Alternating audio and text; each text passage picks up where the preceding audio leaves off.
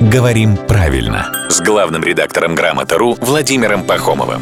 Здрасте, Володя. Доброе утро. Вопрос. Вот бывают колеса зубчатые, а бывают зубчатые. Именно так считает наша слушательница Олеся. И более того, она даже видит в этом разницу. А на самом деле там какое ставится ударение? Ну и тогда уж принцип э, есть какой-то единый, э, перепончатый, перепончатый, зубчатый, зубчатый, или в каждом отдельном случае тут э, надо запоминать отдельно? В каждом отдельном случае надо запоминать. Угу. У нас есть, например, клетчатый, но при этом строгая норма зубчатый. А ударение зубчатый раньше вообще не допускалось, но сейчас э, во многих словарях зубчатый и зубчатый даны как одинаково правильные варианты. Угу. Ну вот, например, словарь для работников эфира, для нас с вами, там, где самая строгая норма, он по-прежнему настаивает на варианте зубчатый.